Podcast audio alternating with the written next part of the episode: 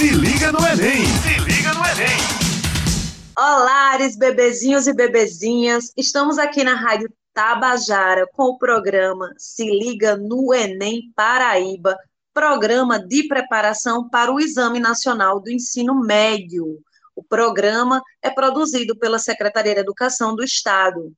Estamos no ar de terça a sexta-feira, a partir das 18 horas.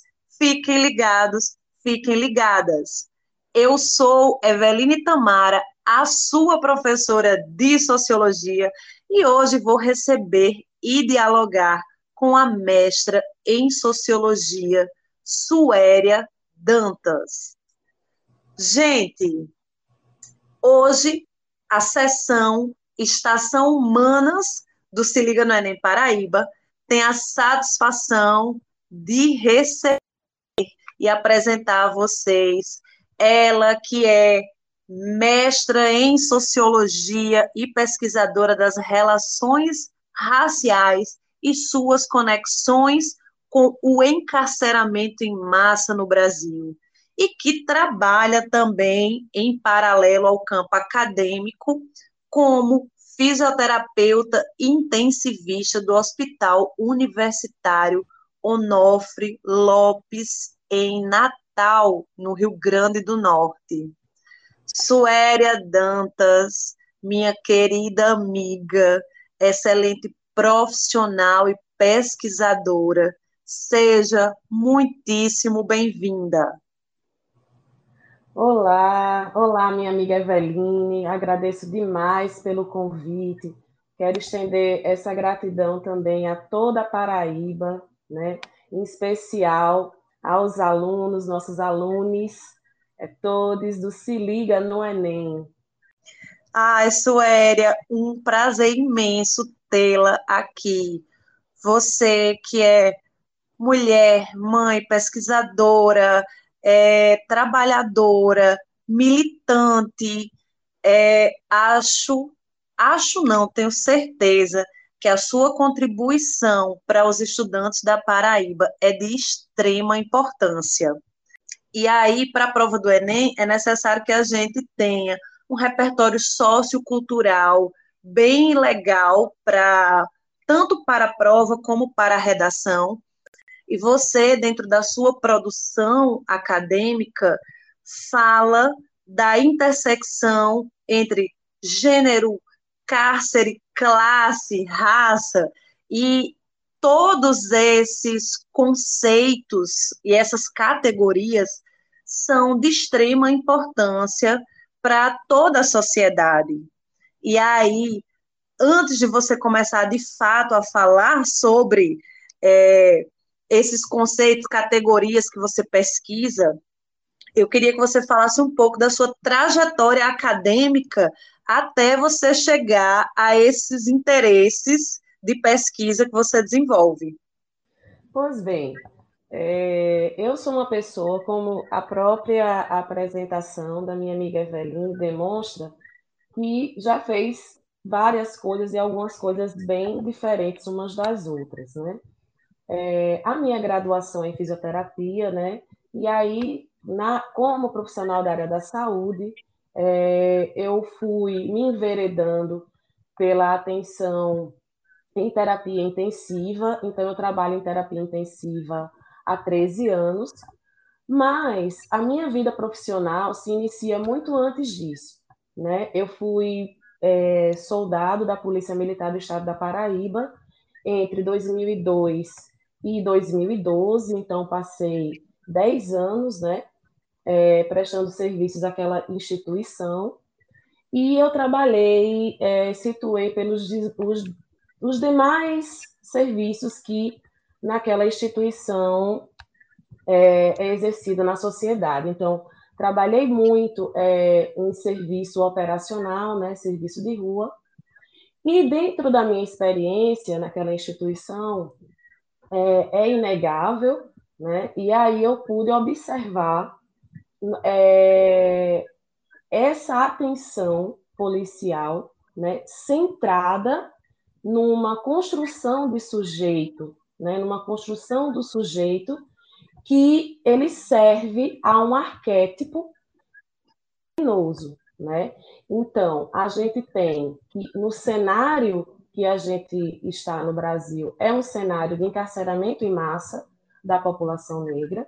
Então, já naquela época, bem lá atrás, é, eu já observava dentro do serviço, né, esse estado de hipervigilância, tanto ambiental em relação às cidades, então a gente vai ter as áreas que são consideradas áreas de risco, né, as áreas onde é, há a presença né, das polícias, sobretudo da polícia militar.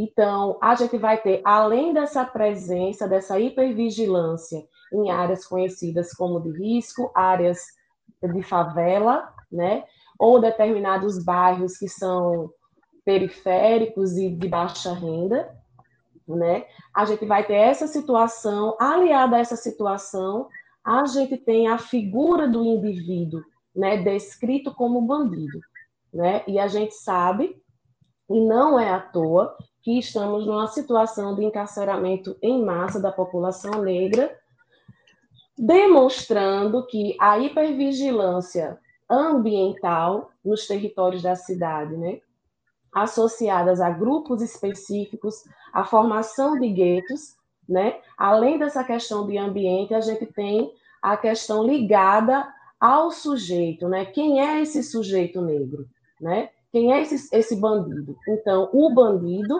né? Ele se dá, né? De forma paradigmática, né? Centrada na figura da pessoa negra. E aliado a isso, o que é que vem, o que é que segue na minha trajetória, né? A minha atuação enquanto sujeito, enquanto profissional daquela instituição, ela se dava de uma forma, enfim, vamos falar politicamente em relação a poder, de forma extremamente limitada, né? De modo que eu via aquele fenômeno desenrolar na minha frente, eu muito jovem, né? Não tinha uma atuação na época acadêmica nem de pesquisa em relação àquilo, mas era algo que eu enquanto mulher negra e pobre, era algo que me chamava a atenção. Então, algumas inquietações é, já rondavam né, os meus sentidos naquela época. Por exemplo, é, o que me diferencia daquela, daquele outro, daquele outro individualizado enquanto bandido? Né? Isso era uma questão que era bem presente na minha cabeça. Né? Com o passar do tempo, né, e aí eu já digo, depois de uma, depois de uma vivência acadêmica, eu vou me aproximando desses, né, do núcleo de estudos afro-brasileiros e indígenas, o NEAB, da UFPB.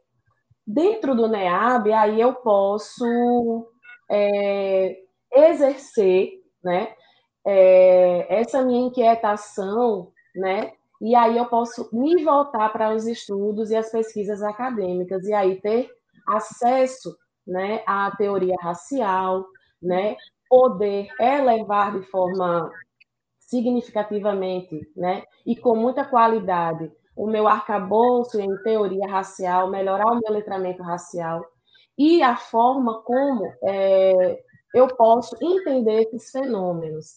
Então, entender esse fenômeno passou a ser algo que eu pude pegar a experiência lá de trás, né? Que já era uma desconfiança, que já era um incômodo meu, e aliado à experiência, né, dentro do NEAB, na UFPB, que foi uma experiência que se consolidou e se desdobrou, né, nessa, nessa minha dissertação de mestrado no curso de Sociologia da UFPB, né, e que, e que hoje é esse material que ele é, é, se tornou um retrato né, daquela situação que eu pude ter acesso né, no presídio feminino, né, na unidade penitenciária Maria Júlia Maranhão, né, no município de João Pessoa, e eu pude, de fato, responder aquela minha inquietação inicial de que o que é que me diferencia enquanto mulher negra e pobre daquela mulher negra e pobre que está encarcerada. Nossa, que reflexão. Uma das coisas que eu fico pensando, Suéria, e que é muito interessante também para o nosso estudante é, não só nesse momento que está construindo os seus, o seu repertório é, sociocultural para se submeter à avaliação, é também, para além disso, a reflexão do fato de como as nossas trajetórias e as nossas experiências enquanto sujeitos, né, enquanto indivíduos, refletem diretamente nas nossas buscas acadêmicas, né, na, na, nos nossos anseios, nas nossas questões, na forma como a gente vai se questionar, como a gente vai interpretar o mundo, e que isso está muito marcado pelo lugar que a gente atua profissionalmente. Em via de regra, os nossos trabalhos nos trazem né, esses questionamentos que depois a gente termina é, desdobrando em pesquisa e transformando em ciência. Eu acho interessante como a pesquisa não está distante do pesquisador, pelo contrário, a pesquisa ela é o resultado dessas inquietações que nós fomos acumulando ao longo das nossas trajetórias. Exato. É, em tempos de questionamento da manutenção da lei de cotas, né, é importante dizer que a, a ascensão de outros grupos, grupos até então marginalizados, né, do ponto de vista do campo acadêmico, então, a ascensão desses grupos, ela, o campo é quem ganha, a sociedade é quem ganha, porque assim como você falou que a pesquisa ela não está de, de nenhuma forma distanciada do pesquisador, a gente tem que entender que quando apenas um grupo, né, ele é hegemônico no campo acadêmico, a gente vai ter uma leitura do mundo a partir, né, de um grupo racializado, porque as pessoas brancas nesse contexto social elas são racializadas, né? E aí a gente vai ter a partir da hegemonia desse desse grupo, a gente vai ter uma leitura é, social, né? E uma visão de mundo atrelada a esse lugar social dessas pessoas, né? A esse lugar de privilégio dessas pessoas. À medida que outros grupos né, vão tendo acesso ao campo acadêmico, a gente diversifica, né, diversifica o olhar acadêmico, né, traz novos objetos de pesquisa, traz novos atores para a pesquisa, e a gente pode ter um panorama, né, um retrato muito mais fiel da sociedade que a gente vive, né? E a gente pode, é, evidentemente, está avaliando de forma muito mais real quais são os patamares em que nós encontramos e quais são aqueles patamares que queremos atingir. Perfeita, perfeita essa colocação. É, Suéria, e aí você acessa é, o campo acadêmico, você tem a experiência com o NEAB, eu amei quando ouvi você dizendo, tive um letramento racial. Isso é, nossa, é incrível, assim, a gente pensar como é necessário que nós passemos por esse letramento para que a gente consiga é, se observar, se identificar e se posicionar enquanto sujeito social. E é uma pena a gente pensar que só tem tido acesso de forma mais próxima mesmo, né, a esse letramento, quem já teve a oportunidade de acessar o ensino universitário. Eu estou, inclusive, tentando tirar do meu vocabulário a ideia de ensino superior, né, que acho que também tem reflexões para a gente fazer nesse sentido, embora não seja o objetivo desse nosso podcast. E aí eu queria levar agora a pergunta para o lugar da sua pesquisa em si, que é você vai para a pesquisa no intento de responder a uma questão que eu acho ela incrível e fundamental, porque é uma questão que você faz a partir do lugar de sujeito em que você está, que é de mulher negra, que é, ocupava um lugar dentro de uma instituição estatal, que é um aparelho de força né, do Estado, que é a polícia, e aí você vê mulheres pretas é, no lugar do cárcere, que é um lugar oposto ao que você ocupava profissionalmente enquanto soldado da polícia. Como foi? Quais foram os aspectos abordados, analisados? Como foi essa inserção no campo? Esse é o momento assim, me fala, nos fale da pesquisa. Pois bem, é exatamente isso, né? É, eu me via numa situação social aparentemente, né, do ponto de vista do senso comum, né, muito semelhante à daquelas mulheres e eu ficava pensando, né, era a minha inquietação inicial, o que as diferencia de mim, né? Por que, que eu estou do lado de cá e elas estão do lado de lá? Existe de fato lado de cá e lado de lá? Então foram algumas questões, né? A pesquisa, ela se intitula Mulheres Negras e Cárcere, uma, uma perspectiva interseccional entre raça, gênero e classe em unidade prisional do município de João Pessoa.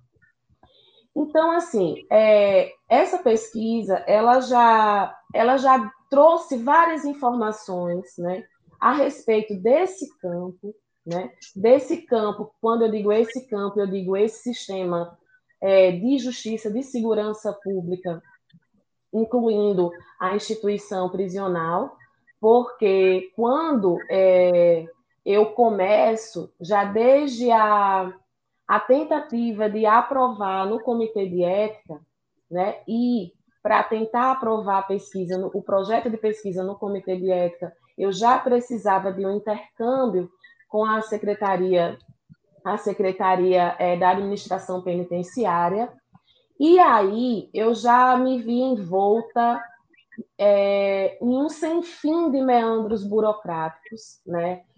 Eu posso dar um exemplo. Eu precisava é, pedir autorização de determinado funcionário via ofício. Então, eu fazia esse ofício e quando chegava lá em determinado setor, dizia: olha, não, a pessoa não está aqui, ela está de licença ela só volta daqui a em torno de quatro meses e ninguém vai receber.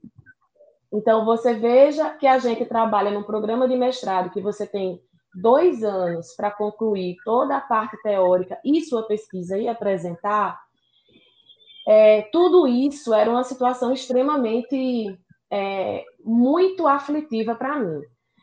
Ao passo que eu fui tentando e dialogava de um lado, dialogava de outro, tentava e sempre tinha algum prazo que eu precisava concluir, esperar, algum documento, então se dizia que tem que levar uma série de certidões, mais ofícios eu levava, dali já desdobrava em mais outros. É, culminando em, na minha qualificação, eu não tinha dado. Né? Eu não tinha nenhum dado do campo, porque eu não tinha conseguido acessar esse campo, porque eu ainda estava envolta em meandros burocráticos que pareciam sem fim. E era uma situação extremamente angustiante para mim.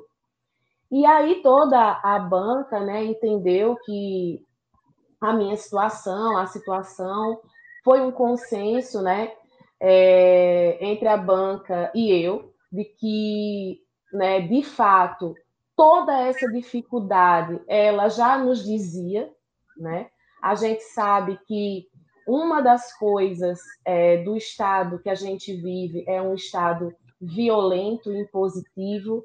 A gente sabe que tem um projeto necropolítico em curso. É a criação de tanto de constrangimentos, né? E essa criação de um ambiente que ele é um ambiente tabu.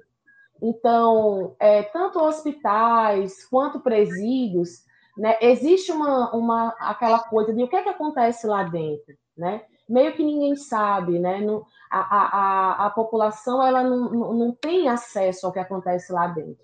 É tudo meio sombrio, e isso eu pude perceber, essa dificuldade de acessar esse campo, que demorou mais de um ano. Né? Desde, a, desde o primeiro contato, eu levei mais de um ano a conseguir efetivamente entrar nos portões, adentrar os portões da instituição. Né? Isso em si já era uma informação. Né? Chegando à instituição, então, a, o meu pedido era, eu imaginava inicialmente uma amostra com 10 mulheres, então, quando eu cheguei lá, eu percebi que eram entrevistas, as minhas entrevistas eram entrevistas densas, então eu esperava passar um tempo, né, uma tarde com uma mulher, ter essas 10 visitas e ter acesso aos prontuários dessas mulheres, né? Então, o que aconteceu foi o seguinte: é, eu só tive acesso a quatro dias. Então, essa amostra inicialmente, né, e previamente, né, é, com, é combinada com a instituição de 10 mulheres, ela foi repentina, repentinamente reduzida para quatro mulheres entrevistadas. Aliado a isso, né, veio também uma mudança. É, no primeiro momento, só soube disso quando eu entrei, que eu não poderia é, fazer uso do gravador, né? Então, o gravador ele estava previsto, né? Havia sido concordado oficialmente, mas na hora que eu cheguei na instituição, né? Eu tive que deixar, deixar qualquer coisa eletrônica, já não, já sabia que teria que deixar o aparelho celular, mas eu tive que deixar o gravador, o alarme de chave de carro, tudo isso. Então, eu adentrei somente com o caderno e caneta, né? E o que é que isso me, me trouxe? É, no primeiro momento eu pensei que eu, eu ficaria eu fiquei desesperada porque eu achei que as informações elas fossem se perder que como é que eu ia deixar alguém falando né uma experiência tão densa e tão profunda e eu ficar lá simplesmente escrevendo. Mas é, eu acho que no momento de contingência a gente tem que, que agir com o que nos é possível, e eu consegui, eu considero que eu consegui dar a volta por cima, como se diz, né? Eu tive uma experiência extremamente profunda com essas mulheres, né? Foram pessoas que contribuíram, assim, na verdade, elas, elas escreveram esse trabalho, porque todo o tom desse trabalho foi dado por elas, né?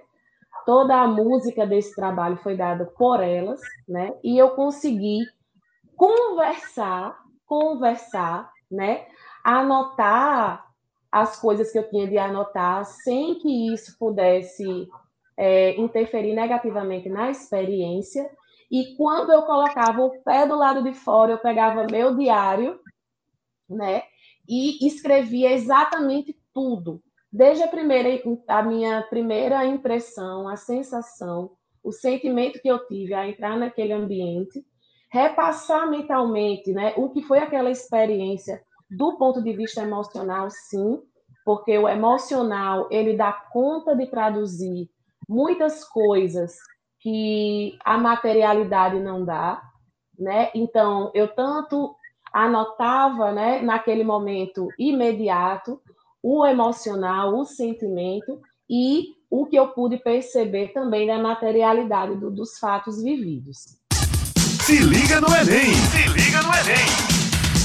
Lembrando que estamos aqui na Rádio Tabajara com o programa Se Liga no Enem Paraíba, recebendo hoje na sessão Estação Humanas a pesquisadora e mestra em sociologia, Suéria Dantas, que está partilhando com a gente as suas reflexões e os resultados da sua pesquisa com mulheres em situação de cárcere. Suéria, você falou de uma coisa muito importante agora, que foi dessa questão da dimensão emocional, que parece, ou melhor, constrói-se um discurso científico em torno da pesquisa que a gente tem que estar completamente apartado, como se nós não fôssemos seres de integralidade que existimos é, de forma física, psíquica, emocional, espiritual, né? E que o mundo acadêmico é, quer tirar isso da gente para dizer que a nossa entrega é legítima. E assim, acho que assim, essa também é uma pauta né, que a gente coloca dentro das produções, das pesquisas, das reflexões, que vem sendo discutido e reconstruído porque essa dimensão ela existe, não, não tem como ser negada e ela não invalida os resultados das nossas produções. Exatamente, exatamente, Eveline. É, e, eu, eu vou mais além, né? Eu acho que não há outra dimensão, né, que possa dar conta sozinha né? A materialidade dos fatos ela não dá conta sozinha, porque muito do que a gente pensa ser um pensamento científico extremamente racional, né? Esse pensamento ele diz de onde ele vem. Ele diz de onde vem. A gente sabe o lugar, né?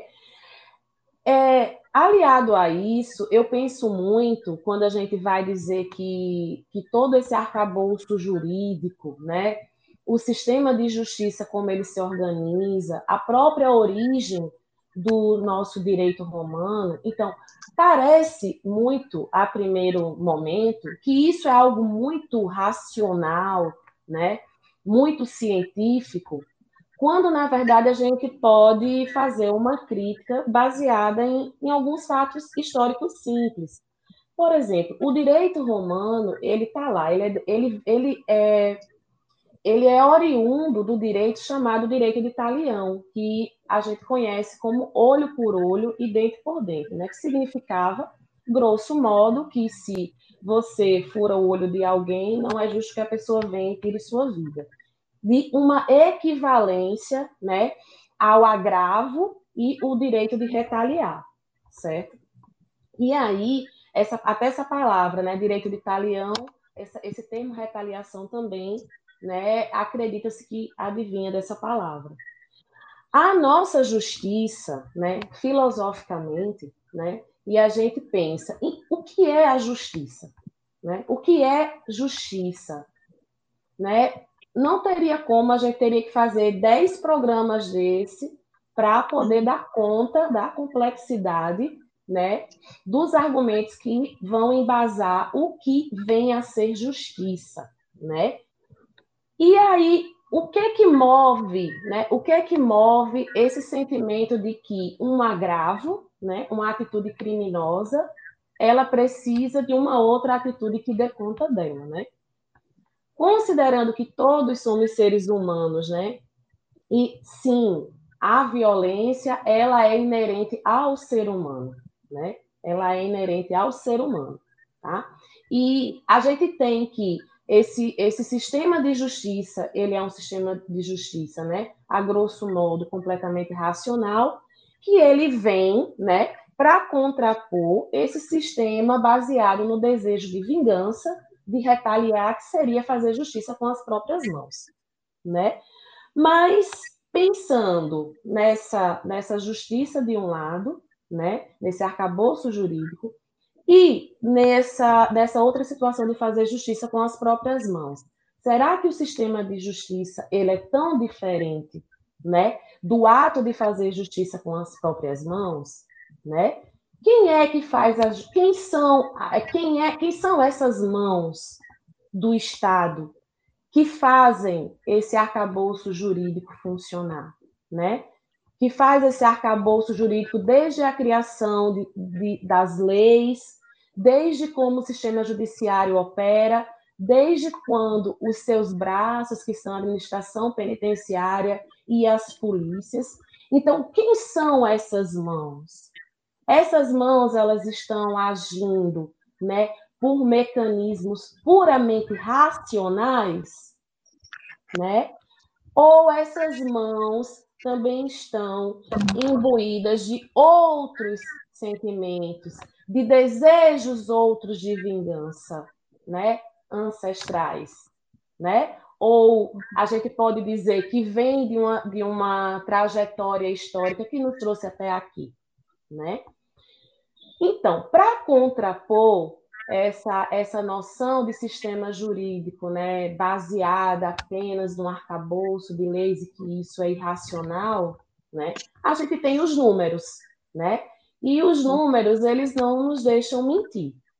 Então, eu vou, eu vou fazer aqui um pequeno resumo dos números, porque são esses números que escancaram a realidade que a gente vive, tá? Eu vou dar os números da dissertação, que foram números de 2018, né, dos dados do Infopen, que é um sistema de informações do sistema penitenciário, é um, é um banco de dados nacional.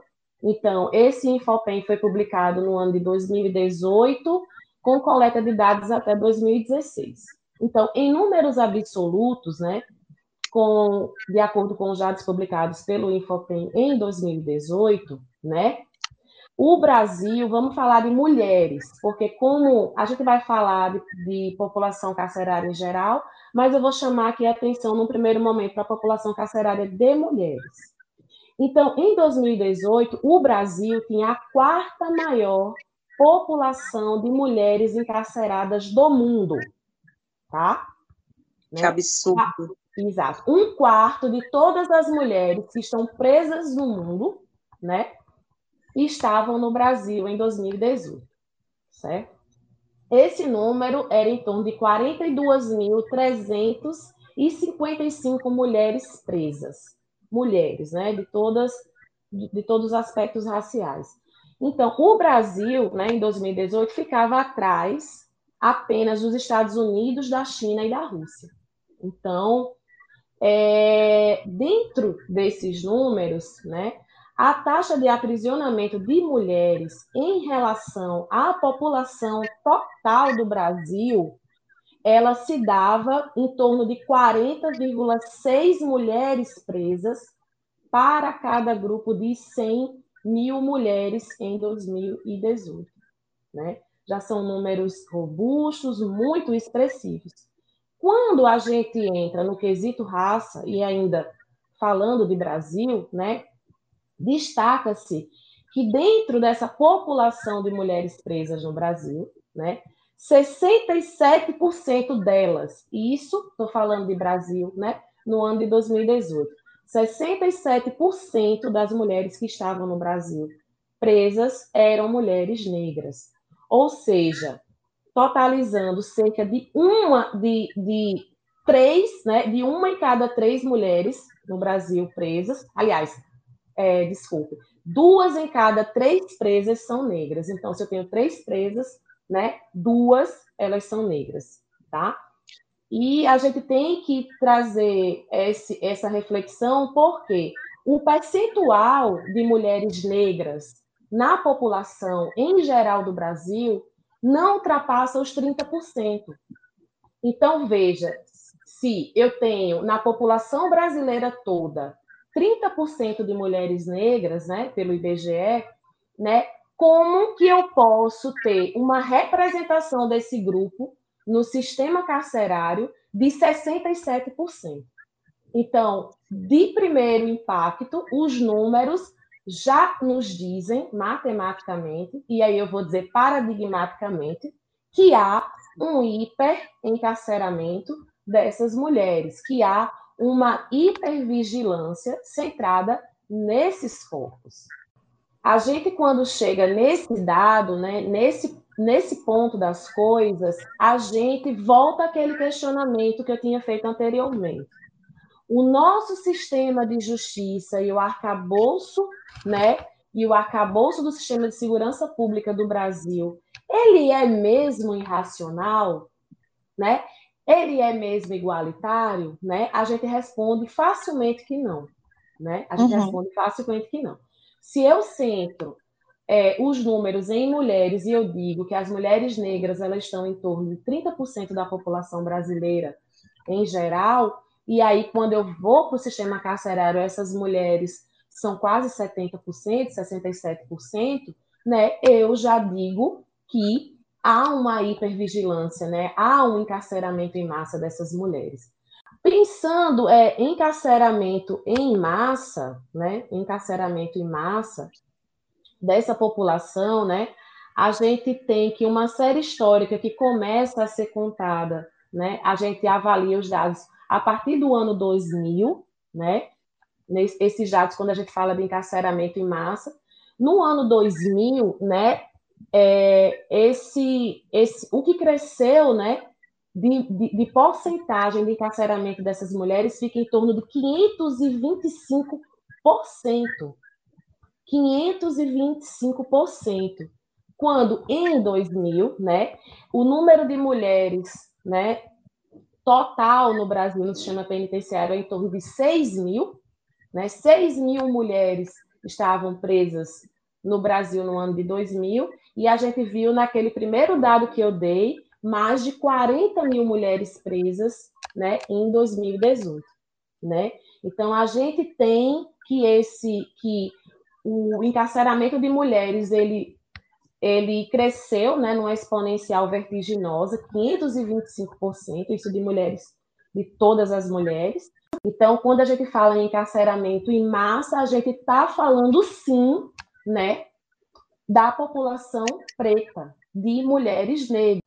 Então, quando a gente pensa que essas mulheres negras, pobres, além, né, além dessa chaga social e de gênero que elas carregam e de raça, a gente tem um outro braço do Estado ainda mais violento, né, que passa a centrar nelas, né, é, esse corpo, né, essa formação de sujeito que precisa ser posto em cargo, né? E esse trabalho ele vai responder aquela pergunta que eu tinha feito: por que, que eu estou desse lado da mesa e elas estão desse outro lado conversando comigo, né? E aí tem algumas variáveis que a gente vai avaliar.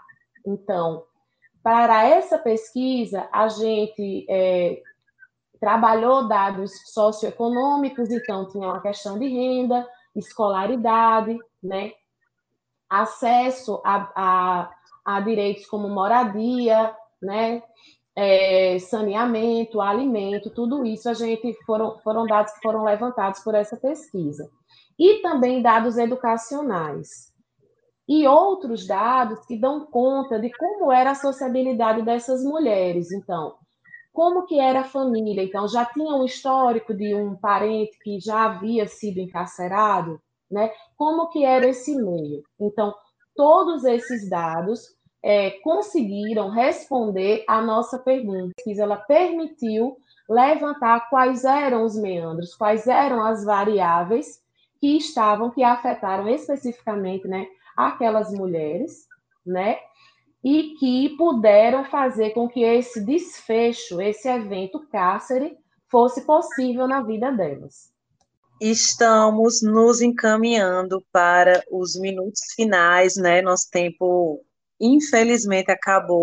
E quero deixar aberto aqui para você, para você dizer suas palavras finais e, sobretudo, te agradecer imensamente por esse nosso momento aqui, que eu tenho certeza absoluta que vai ser de fundamental enriquecimento sociocultural para os estudantes e as estudantes que acabaram de nos ouvir. Gente, eu só tenho a agradecer, né? Eu tenho a agradecer. É, eu fecho aqui a minha fala com uma fala de uma das minhas entrevistadoras, né, que todas diziam para mim: ó, o juiz me olhou com aquele jeito, ó, você sabe, né? Olhou daquele jeito para mim, porque eu sou preta. Veja que há uma transferência. Elas olham para mim e dizem: Você sabe. Elas sempre diziam para mim: Você sabe como é, né? É daquele jeito. Então, eu finalizo com vocês, bastante grata e dizendo: Eu sei como é esse olhar, né? Nós, pessoas negras, sabemos como é que esse olhar nos afeta e também vai construindo a nossa própria noção de sujeito. Muito obrigado. Gratidão, Suéria.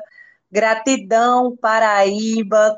Todas, todos, todos os estudantes que nos ouviram. Encerramos aqui mais um programa. Se liga no Enem Paraíba.